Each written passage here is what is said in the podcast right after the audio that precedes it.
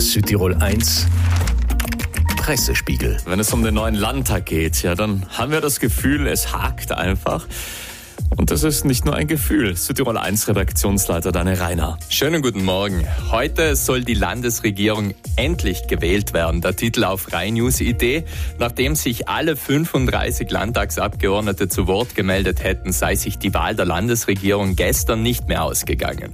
Redeflut bremst Wahl der neuen Regierung. Der Titel der Tageszeitung Dolomiten. Arno noch immer allein zu Hause steht dann im Artikel selbst. Dazu auch viele Fotos, also der Blick in den Sitzungssaal Des Landtags mit einer Auswahl an Fotos, bei der in den Gesichtern der Politiker schon der Ernst der Lage zu erkennen ist.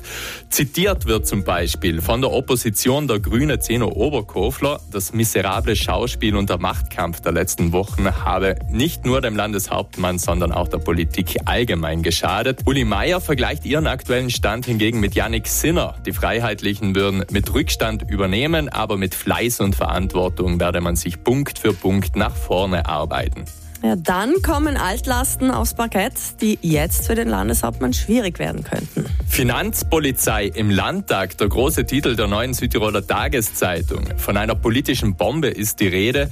Die Finanzpolizei fordere den Landtag auf, von Landeshauptmann Arno Kompatscher eine Geldstrafe von 205.000 Euro einzutreiben. Er soll im Landtagswahlkampf 2018 etwa 100.000 Euro an Wahlkampfausgaben unrechtmäßig verwendet haben. Auf Salto-Idee auch das das Hauptthema heute. 200.000 Euro Strafe, der Titel eben noch mit Frage. Fragezeichen. Der Landtag müsse ein Verwaltungsverfahren gegen Arno Kompatscher einleiten. Ja, und echte Frauenpower haben wir heute Morgen auch dabei. Eva, nicht Adam, die Titelgeschichte der FF. Heute Südtirols Landwirtschaft werde immer weiblicher. Von vier Bäuerinnen ist zu lesen, unter anderem darüber, warum sie das so gerne machen, aber auch an welche Grenzen sie manchmal stoßen. Mit dabei zum Beispiel Eva Götsch, die mit gerade mal 25 Jahren den Bergbauernhof im Schnalztal übernommen hat. Der Redaktionsleiter Daniel Reiner mit den Themen und damit den Gesprächsthemen dieses Donnerstags.